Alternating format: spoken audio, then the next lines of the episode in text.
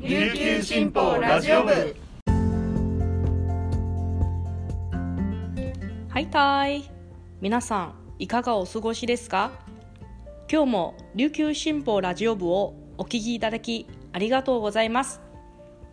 8月19日金曜日本日の担当パーソナリティはデジタル推進局のウ・リージュンが担当します。現在午前10時時点の那覇の気温は31度。天気は晴れとなっています。はい。ようやく金曜日になりましたね。皆さんはこの週末どんな計画をされているんでしょうか？突然ですがちょっと中国語講座を開きます。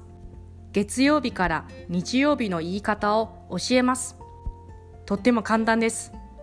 まず中国語の数字を覚えましょう。1から6は1、2、3、4、5、6そして数字の前に新期をつけると曜日になります。例えば月曜日のことは新期1火曜日のことは新期2そのようにして土曜日までは新期6となります。ただし日曜日のことは新期七とは言いません。星期日と言います。はい、復習します。月曜日、星期一、火曜日、星期二、星期三、星期四、星期五、星期六、星期日。皆さん、覚えましたでしょうか？ぜひ、どこかで活用してみてくださいね。はい、それではこの時間までに入った沖縄のニュースをお届けします。はじめのニュースです。米空軍の垂直離着陸輸送機 CV22 オスプレイに事故につながる可能性がある不具合があるとして米空軍がすべての CV22 の飛行停止を指示していることが18日分かりました一方海兵隊使用の MV22 オスプレイが配備される米軍普天間飛行場では18日もオスプレイの離着陸が確認され海兵隊は飛行停止の措置を取っていないとみられます。CV22 と MV22 は構造としてはほぼ同型で玉城デニー知事は MV22 も同様の問題を抱えているのであれば地上待機させ安全確認すべきだとの認識を示しました。在沖米空軍は琉球新報の取材に回答し地上待機の期間は16日から当面の間としています。CV22 は日本では東京都の横田記事に配備され嘉手納記事などにも外来機としてたびたび飛来しています。在沖米海兵隊にも MV22 の対応について質問しているが18日中の回答はなかったです。続いてのニュースです。新型コロナウイルス感染者の急増を受けて北部地区の首長や医療関係者らは18日名護市の北部会館で緊急会見を開き医療崩壊という事態が発生していると声明を発表しました。その上で1感染予防の徹底2救急車の安易な利用を控える。3北部地区医師会。県立北部両病院へのコロナ検査目での来院。問い合わせを控えることなどを強く呼びかけました。声明によると北部地区では毎日約300人の感染者が発生しています。救急搬送件数も急増し入院先がすぐに確保できない事態も発生しているということです。北部地区医師会の宮里副委員長は今後医療現場で命の選択をせざるを得ない状況に追い込まれる可能性があると懸念しました。最後のニュースです。北大東村で16、17日にかけて断続的に停電が発生しました。村役場の住民票などを管理するネットワークシステムのサーバーも一時ダウンしました。データ消失や機械トラブルなどの被害はないということです。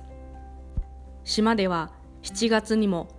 断続的に電力供給が途切れるなど停電が頻発しています。沖縄電力によると16日午前中に120戸で約20分17日午後には90戸で約10分間停電しました。原因は調査中です。以上この時間までに入ったニュースをお届けしました。今日紹介した記事の詳しい内容は琉球新報のニュースサイトにてご覧いただけますのでぜひアクセスしてみてください。今日は金曜日。引き続き特別企画の配信があります。このままラジオ部を聞いてください。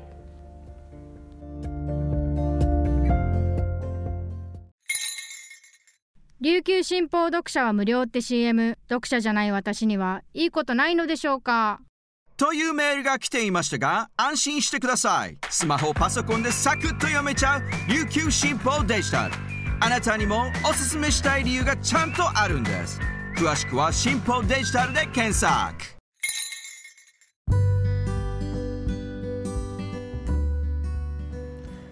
続いてのコーナーは特別企画の配信です。パーソナリティはデジタル推進局の毛田代七瀬が担当します。8月6日に純駆動書店那覇店で開催されました失敗しないためのジェンダー表現ガイドブック出版記念トークイベントをダイジェスト版でお届けします。このガイドブックは全国の新聞社の労働組合で作る新聞労連のプロジェクトチームで全国から集まった記者たちが性差別や性別で役割を分ける意識につながる言葉を考察しジェンダー平等な社会実現に向けて自らの発信を見直そうと出版されたものです。トークイベントでは冒頭でガイドブック編集チームである毎日新聞の吉永真美記者朝日新聞の中塚久美子記者徳島新聞の乾恵理子記者の3人にお話しいただいております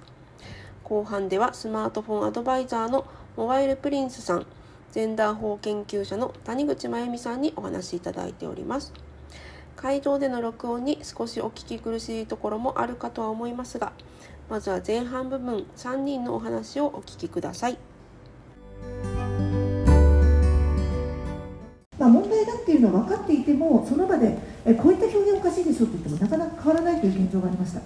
でまたなんで新聞労連がこれをね作ろうかっていうふうな話なんですけれども私が新聞労連の委員長になったのが、えー、20年の9月なんですけれどもその際に、えー、実を言うとですね私たちのその新聞労連っていうのは今会議体、まあ、いろんな重要なことを決定する会議体があるんですけれどそれを中央執行委員会って言います。その中央執行委員会の女性の割合が今実は、え国も言ってますね。あのどんどんあの女性の比率上げましょうと意思決定層に。そういう目標を立ててますと我々実は3割女性を入れてます。えこれはですねもともと新聞労連新聞社がですね男性ばかりだったんだけれどもえその比率を少し上げようということで2019年にこの制度クォーター制というのを導入してえあえてですね女性に手を挙げてその会議体に入ってもらうという制度を取っておりましてその3割がそのメンバーの集まりの会議の中でジェンダーの格差とかですね女性別称だったりこう助長する。私たち自身がそれを読んで新聞ですからね。影響して影響してそれを受けてあそれが当たり前なんだと思わせてしまうような表現を新聞社がやっているというようなことが、まあ、その彼女たちの中からですね現場であるんだという訴えがあったんです。最初の会議。でその会議の中でこういうふうに変えたいねああいうふうに変えたいねって言った時にやはり自分たちが言ってもその担当である、まあ、その表現を、まあ、司っている編集の上層部だったりが全然理解してくれないとなかなか声を上げても変わらないという現状があるということで1人で訴えてもダメならじゃあみんなで業界で共通の労働組合ですから横のつながりを生かしながらそういう基準を作ったらどうだろうって話になりました。まあ、1人がそういうことを言い始めたらみんなでやろうやろうやろうってことになってじゃあ作ろうかとそういう声が上がってじゃあ自分たちでなければ作ろうということで作りましたでさらに作っていく中で、大まかな話をすると、まあ、出版労連っていって出版の労働組合があるんですけどそこの委員長をやってる酒井さんという方がいらっしゃってその方も、えー、こういった問題について出版労連も一緒になって取り組んでいて、えー、これ本になるんじゃないの？と。で彼女小学館の方です。で会社の中で掛け合って動いてくれてそれで本として、えー、出版されるという流れになった次第です。この本に何が書いてあるのかということを、まあ、私の方からざっくり説明するためにあの集まった事例をですねあの4章 ,4 章に分けたんですねこの本は。で1章目は何かというと非常あの一番多分皆さんにとってはとっつきやすいと思うんですがあのこういう表現っていうのがどうなんだろうっていういわゆるこうあの性別に基づく偏見とか差別あるいは性別役割分担意識をこう無意識のうちにあのメディアが広めているといった事例を1章で第1章では取り上げてます。例えば、まあ、今あんまり使わないですけどあの新聞では内助の功というような言葉とかですね。あのノーベル賞の受賞者のインタビューで特にその、まあ、今ノーベル賞を取ってるのは日本の場合はまあ男性しか今取っておりませんので男性の受賞者にあの最近はなんかね妻の方もあの受賞会見に出るようになってここのとこ。そうすると妻がどのように支えたのかっていうことがこう質問集中したりしてこう内助の方を引き出そうとしてるっていうことを受賞してるその配偶者の方が違和感感じてるっていう、まあ、事例ですとかを取り上げたりとかあのあとはこう例えば女性ならではの何々を生かした商品開発っていうふうに書いたり割とあの気軽に書いたりするんですけどその女性ならではっていうのは何なのかっていうことなんですよね。多分女性でもいろんな女性がいると思います。すごく気が回る女性もいればあのそうでもないっていうこともあるしあの女性が必ず子育てをしてるってわけでもなくて子供もいあ子供がいない人もいればあのそうあのえっと、子育てを経験しながらも働いてるいろんな人がいる中で女性らしさのこう強調とか女性らしさを生かした何々って言った時にそうであるべきというあるべき姿をあの我々がこう広めるというか無意識にそうやってあの皆さんにお伝えしてしまってないだろうかといったような事例をですね集めてます。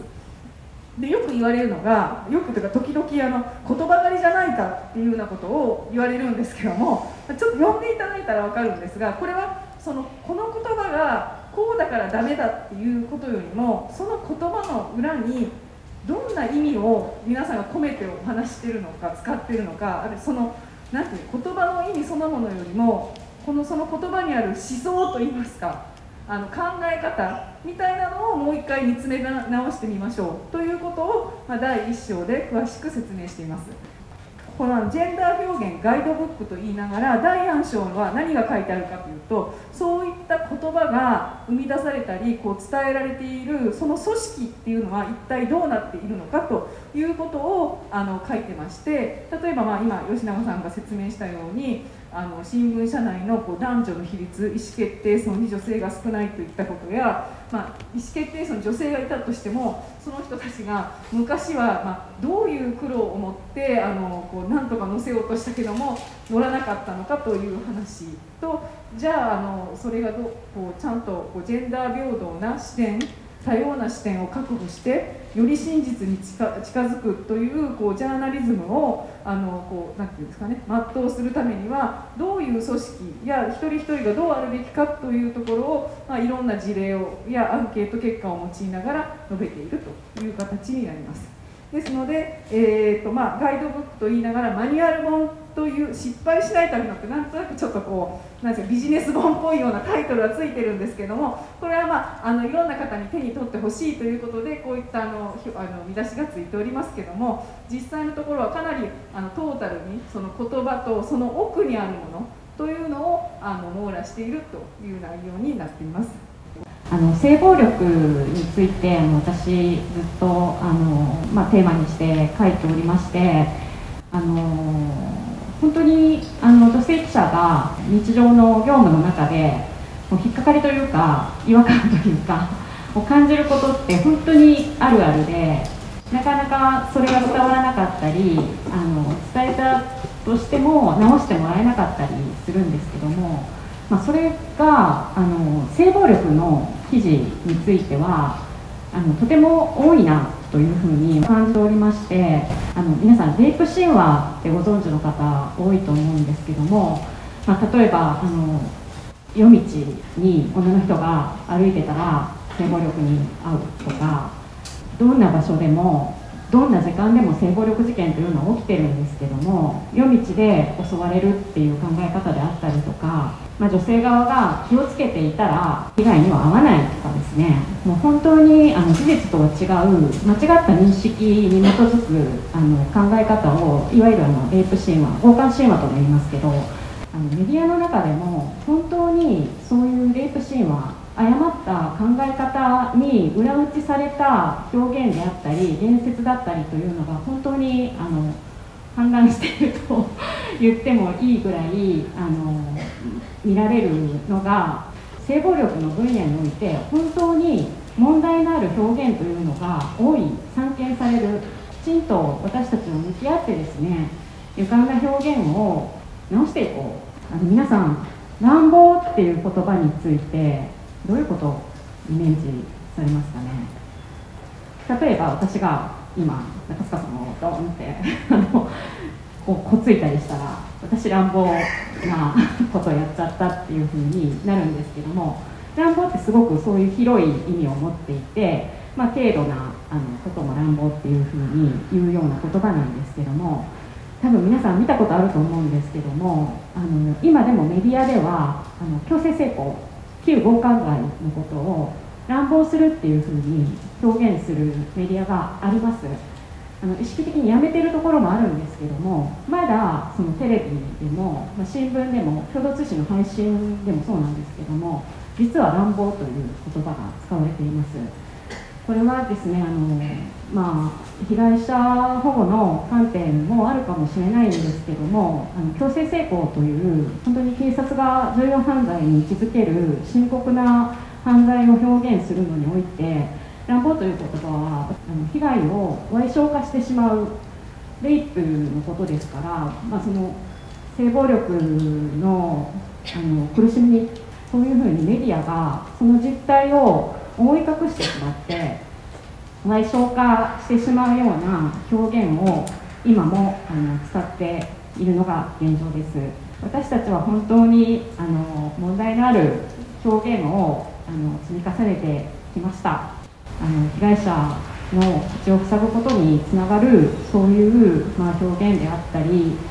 あの報じ方をあの反省とあときちんと変わっていかなければいけない。私たちは本当にあの被害者の背中を押すような存在でなければいけない。そういう表現をしなくてはいけないという、まあ、今後に対する私たちのあの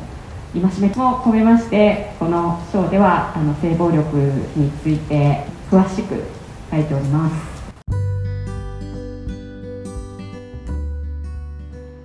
はいここまでトークイベントの前半部分毎日新聞の吉永真美記者朝日新聞の中塚久美子記者徳島新聞の乾恵理子記者の3人のお話をお聞きいただきました後半ではスマートフォンアドバイザーのモバイルプリンスさんジェンダー法研究者の谷口真由美さんにお話しいただいております。引き続き琉球新報ラジオ部をお聞きください。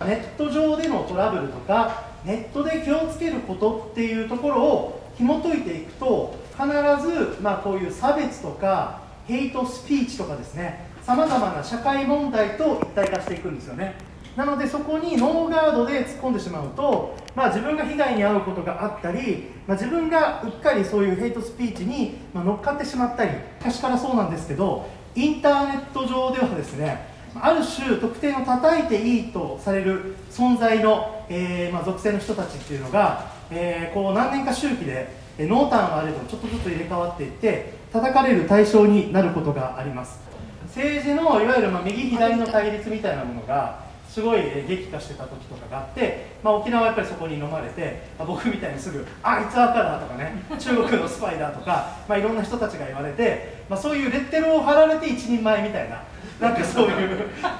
通過儀礼的なところがあったんですけどでそういうのがあったんですけど僕やっぱりその安倍政権が終わって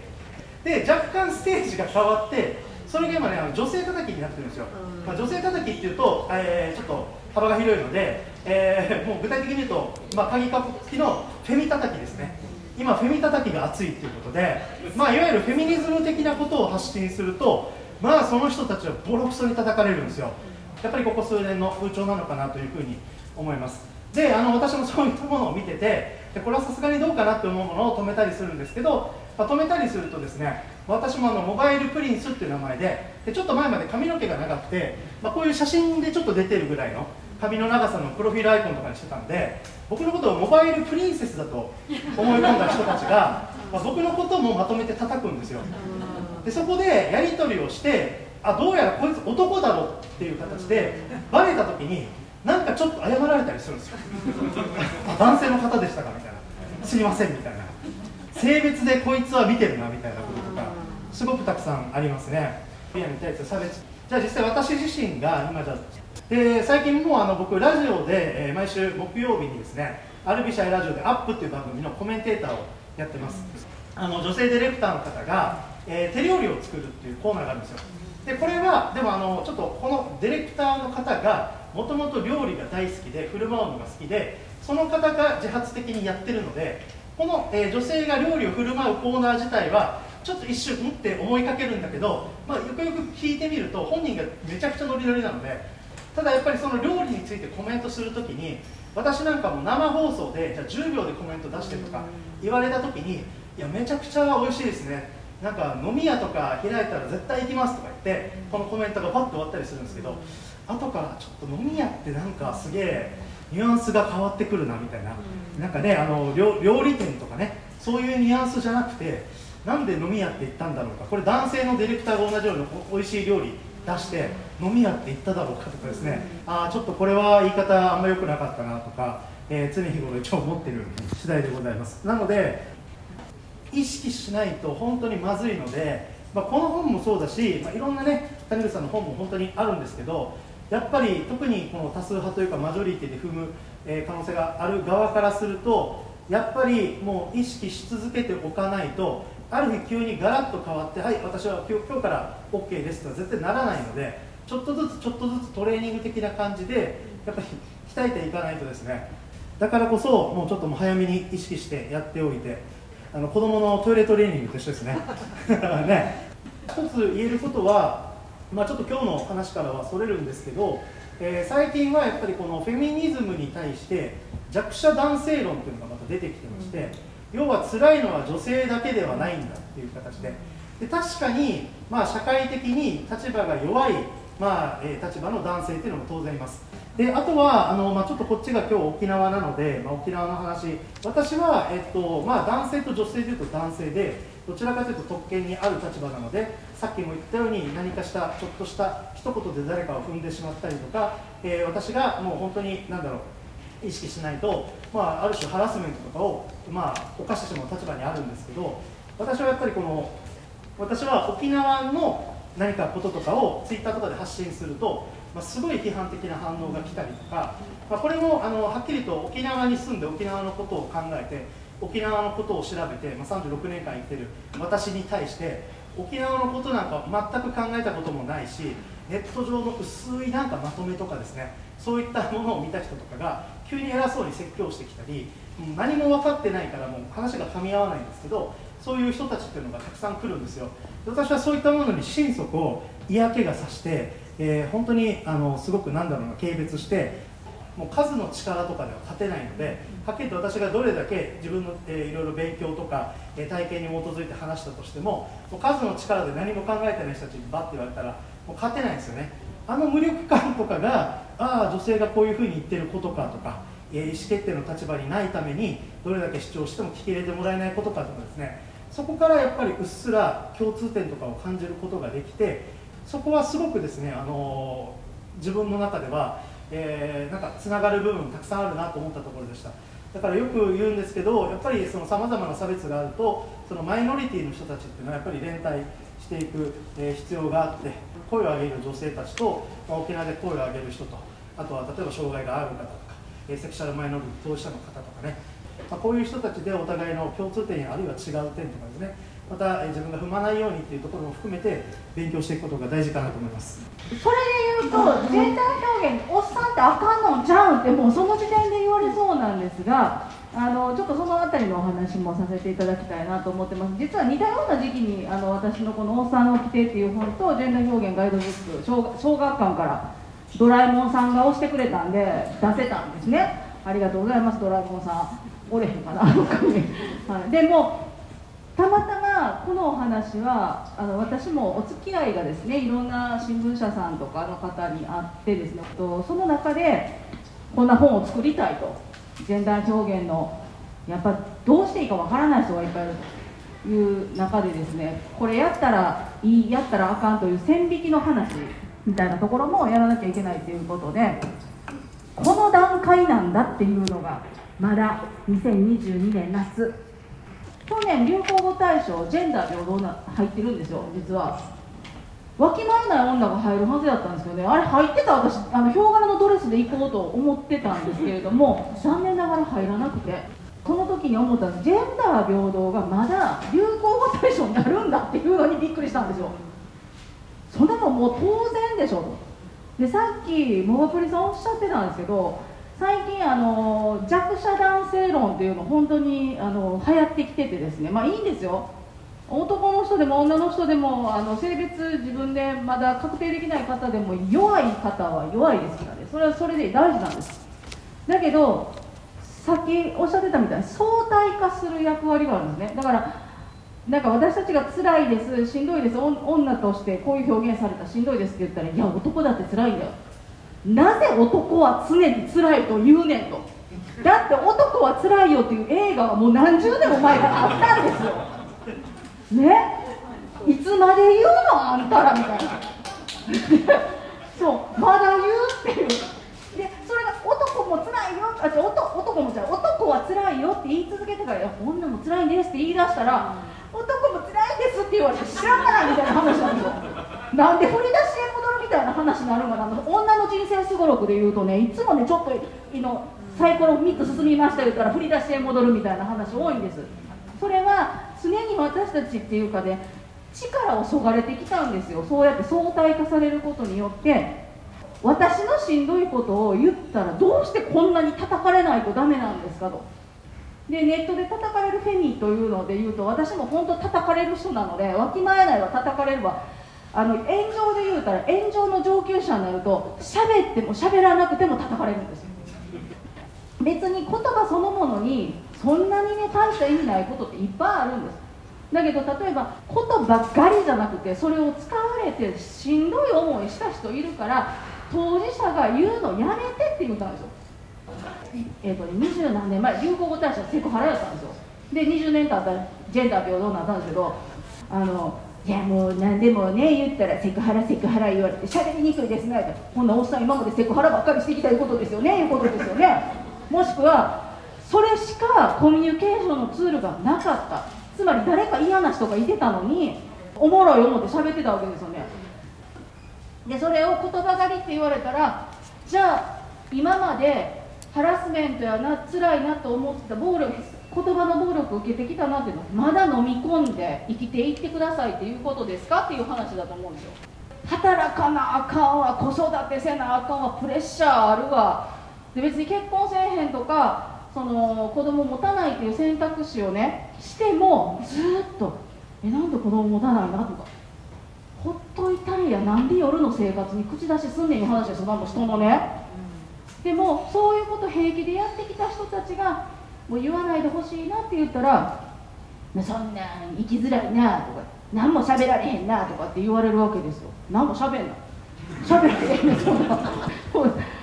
あのもっと言うと世界で言うともうアウトばっかりなんです。日本のジェンダーって。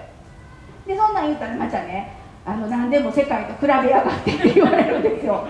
ビジネスと人権っていう文脈は何で出てきたかっていうと日本でビジネスと人権とかジェンダーのことやれへんかったら取引してもらえなくなりましたっていう状況があるからなんですよ。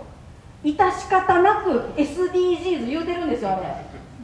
そんなんじゃなくって実質的に皆さんが本当に理解してやってくださってますかっていうと腹落ちしてないんですよ。どっかに優位性があるって男の人は思ってる。でそれはそういうもんなんですよ。あのこれをアンコンシャスバイアスって最近言うんです。無意識の偏見っていうやつです。もう植え付けられてだからなんとなく自分の中にあるあのモバプリさんとかもやってるって言ってはったんですけどあの誰にでもある私にもあります。でそんなん言ってるけど例えば年配の男性と喋るときにお連れ合いのことをお連れ合いって言いにくいなと思う時あるんですよ。奥様お元気ですか？って言わんとしゃあないなみたいなところあってそうやってわきまえてるんで私。日本一わきまえてる女なんで。でもそれがいやいやもう80過ぎた人にですねダメですよっていちいち言うていくか言うたらもうこれももう難しい。ほんならね読んだらもう新聞で毎日読むのに書いてあったそんなそれ言うわなみたいなところもあるのでここが変えてくださるんやったら変えてほしい。あの目にするものやっぱり偏見っていうのはそうやって植え付けていかれるところがあるんです。だからなんか皆さんの中に潜んでいるものに気づくためにはどうしたらいいかというと自分の中のマイノリティ性に気づくことだと思うんです。あの人からバカにされる趣味とかが一番いいんです。え何そんなん好きなの？そんな食べ物好きな？みたいなことを言われたりするのが一番分かりやすい経験です。少数派になったことない方は自分の中の少数派性に気づくと少しは想定できるようになるっていうのがあると思います。とおっさんは、えーと、別称です。先言うときます。だけど男性を指してるというよりは男性が中心の社会の中でその中でもメインストリームを歩んでる人たちがいかに鈍感かっていうのがおっさんなんですよ。次の世代に我々が感じた性別によるしんどいことを残していきますか？やめますかっていう今岐路だと思うんです、えーと、いらんもんは捨てていった方が自分の子供さんとかお孫さんとか姪御さんとかおいっ子さんとかいろんな方のお顔を思い浮かべられた時に同じ思いさせたないなと思ったらこの本読んだらいいと思います。ジェンダー評価の以上宣伝も兼ねて。初めてござい。